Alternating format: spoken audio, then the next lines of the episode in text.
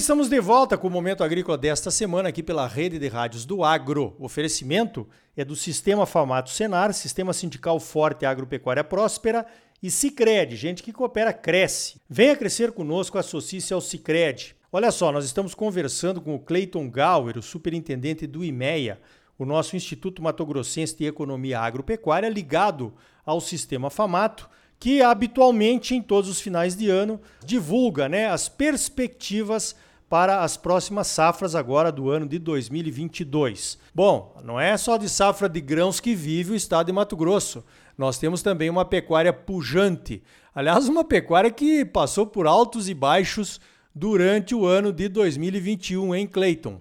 Como é que você está vendo essa pecuária de corte de Mato Grosso em 2022? Exato, é, é um ano, foi um ano, né, 2021, que foi muito desafiador para a pecuária de modo geral. Então, passamos por altos e baixos, a saída da China do mercado que acabou trazendo um, um solavanco bastante grande aqui, no, principalmente nesse final de ano, no terceiro giro dos confinamentos de Mato Grosso. Acabamos reposicionando isso, conseguimos retomar o preço, mas uh, o final de ano parece que deve dar uma arrefecida, principalmente por o um mercado já estar tá bastante consolidado e o ano de 2022 já nos mostra, da mesma forma, bastante desafiador, porque apesar de nós termos um, um sentimento de que a China deve voltar para o mercado, o principal incógnita fica quando e de que força ou com que intensidade que ela deve retomar as compras aqui do país. Esse é um primeiro ponto já de, de, de preocupação para 2022. E aí também um, com relação ao cenário, principalmente do primeiro trimestre, que é o que está mais perto do que a gente enxerga, nesse momento que a maior parte dos frigoríficos, é todo um cenário de contratação de arrefecimento de preço agora no final de ano, que mostram que o mercado já está se preparando e é um momento de preocupação por conta da demanda, que é normal, olhando para a sazonalidade, olhando para a estrutura histórica, de maior despesa das famílias, realmente tem maior despesa com impostos, as crianças na escola, momentos que, de, que eles mais expendem recursos e acabam realmente reduzindo essa questão de aquisição e dando um arrefecimento do lado da demanda e traz preocupação realmente para o setor do primeiro trimestre, quando que realmente a necessidade que se reposicionaria esses animais. E aí, olhando para o lado da oferta de animais, é um ano que a gente acredita que deve voltar a retomada da oferta de modo geral, né? então deve ter uma versão de ciclo a partir de 2022/23, principalmente no momento com maior oferta de bezerros por conta da retenção que a gente observou ao longo dos últimos anos. E também a partir de 2023 tem um aumento gradual dessas ofertas de matrizes a partir dali, o que deve dar uma, a gente acredita nesse momento, uma menor volatilidade, principalmente nos preços dos animais aqui no estado. E aí, do outro lado, que é o custo de produção, principalmente do lado da alimentação, principalmente com a expectativa que a gente comentou no bloco anterior, desse expectativa de aumento de, de produção de grãos, uma certa arrefecida, principalmente nas despesas com alimentação. Ainda é muito certo qual vai ser a intensidade, mas por esse aumento de safra, consequentemente, o balanço de oferta e demanda tende a dar uma, uma segurada, uma freada nesses, nessas despesas. E do outro lado, o, por conta do aumento da oferta de bezerros, um arrefecimento até no custo de aquisição com animais, inicialmente para o ano de 2022 e, consequentemente, lá para 2023. Mas ainda é um cenário bastante turbulento, como eu comentei lá nisso, com a China o principal player, que tomou uma relevância bastante grande ao longo de final de 2019, ao longo de 2020 e principalmente de 2021 também aqui no estado de Mato Grosso. Legal, você falou de um cenário uh, bem completo sobre a pecuária de corte, está todo mundo esperando que a China retome suas compras, né? E isso, de certa forma, também criou um padrão, né? Criou um padrão que é o boi China, eh, nesse caso das exportações. É um boi de qualidade, né, Cleiton? Você acha que esse padrão boi China, ele veio para ficar? Com certeza, sem dúvida, porque até umas coisas que a gente trabalha e conversa muito com os pecuaristas é porque não é que a gente desenvolveu esse animal especificamente para atender esse mercado nós atendemos esse mercado porque nós tínhamos esse tipo de produto e, o, e a pecuária vinha se desenvolvendo para produzir esse tipo de animal. Um animal jovem, até 30 meses, com bom acabamento, que realmente conseguimos, pela evolução tanto de investimento em, em, em genética quanto no investimento dos sistemas produtivos, a gente conseguiu atender isso e é um processo natural que a gente observa no estado de Mato Grosso, até mesmo pela melhora da produtividade, os números de carcaça, animais mais jovens entrando nas linhas de abate, animais mais pesados. Então, realmente, esse tipo de padrão ou tipo de perfil de animal, com certeza veio para ficar aqui no estado de Mato Grosso. E com certeza também para atender cada vez mais mercados que nos exigem mais qualidade, principalmente atendendo esse, esses mercados de maior valor agregado.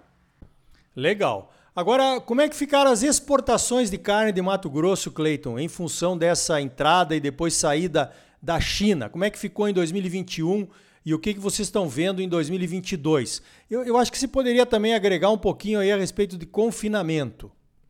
Perfeito. Vamos falar primeiro de confinamento para a gente depois falar de exportações. O confinamento, então, a gente teve um incremento dos animais, na realidade, confinados aqui no estado de Mato Grosso, apesar de nós termos uma perspectiva inicial maior do que a gente uh, acabou se consolidando, que acabou sendo impactada principalmente no último giro, nesse reposicionamento saída da China do mercado, que tra acabou trazendo essa, essa preocupação e principalmente uma incerteza maior dos produtores, mas de modo geral, o número fechou um pouco acima do ano passado, em 837 mil animais confinados. E aí o que eu vou falar, olhando para confinamento, o número próximo do ano passado, mas nós também temos outros sistemas produtivos aqui no estado que também vêm sendo cada vez mais utilizados, que é a questão de, de terminação intensiva a pasto ou, ou a próprio sistema de semi-confinamento, que apesar de a gente não conseguir mensurar na sua totalidade, vem faz, se fazendo presente cada vez mais uh, no dia a dia das propriedades.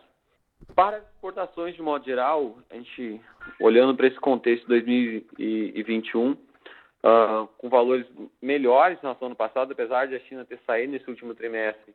Isso acabou impactando na última virada, mas de um modo geral para 2022, se eu for fazer uma leitura e uma caracterização, ainda é difícil de afirmar o que vai acontecer, porque principalmente os animais que eram mandados para a China vão precisar repos ser reposicionados em outros locais.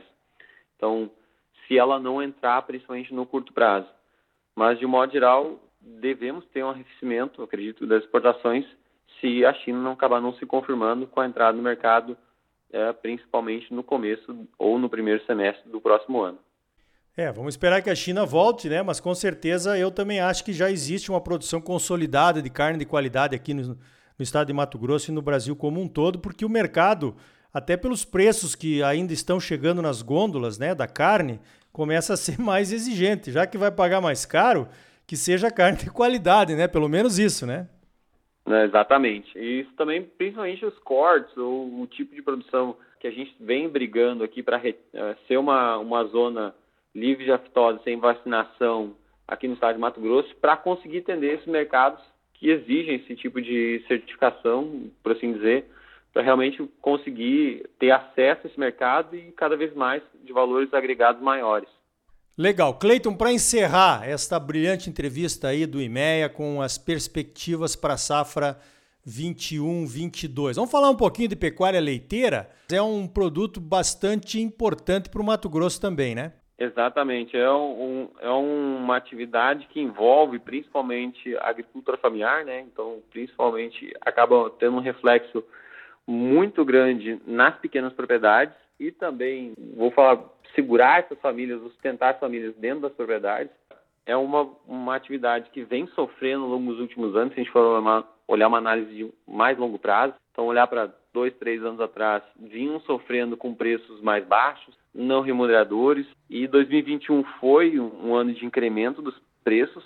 Contudo, nós vemos logo uma sequência de alta, no, principalmente dos custos, que principalmente envolve a alimentação desses animais, e é um cenário que vem se mostrando bastante preocupante, porque cada ano a gente vê uma, um menor número de matrizes ordenhadas e, consequentemente, uma menor captação de leite, e aí trazendo uma preocupação, um olhar uh, maior para esse setor, que acaba sendo, uh, não vou falar refém, mas ele acaba uh, não tendo muito espaço para trabalhar, principalmente com a alta dos insumos, principalmente milho e os outros farelos, que compõem a alimentação dos animais.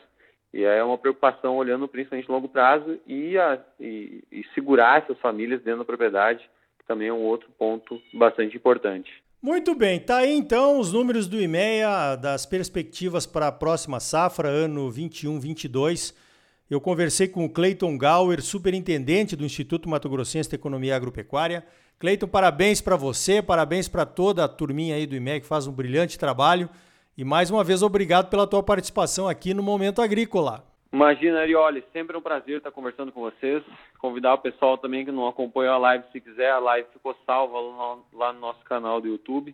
Acompanhar e dar uma, uma olhada nesse material que o pessoal desenvolveu lá. E também a gente fica à disposição para trazer um, um, overview daqui para frente, como vai se comportar a safra, porque o, o ano que vem vai ser bastante importante e desafiador para o setor como um todo. Então tá aí. Bom, você viu, ou melhor, ouviu, que gravamos essa entrevista com o Cleiton antes da reabertura do mercado chinês para as carnes brasileiras que foi anunciada nesta semana. Olha, eu não quis regravar, até porque ainda é cedo para estimarmos os impactos da reabertura das compras da China no mercado do boi gordo. Vamos esperar mais uns dias então para analisar. Mas acho que pode ter sido um baita presente de Natal, hein? Você sempre muito bem informado, ligado aqui no Momento Agrícola. Crédito, a mola propulsora do agro brasileiro, nas mãos dos produtores associados ao cooperativismo. Sicredi, gente que coopera cresce. Associe-se ao Sicredi e venha crescer conosco. Sistema sindical forte e agropecuária próspera.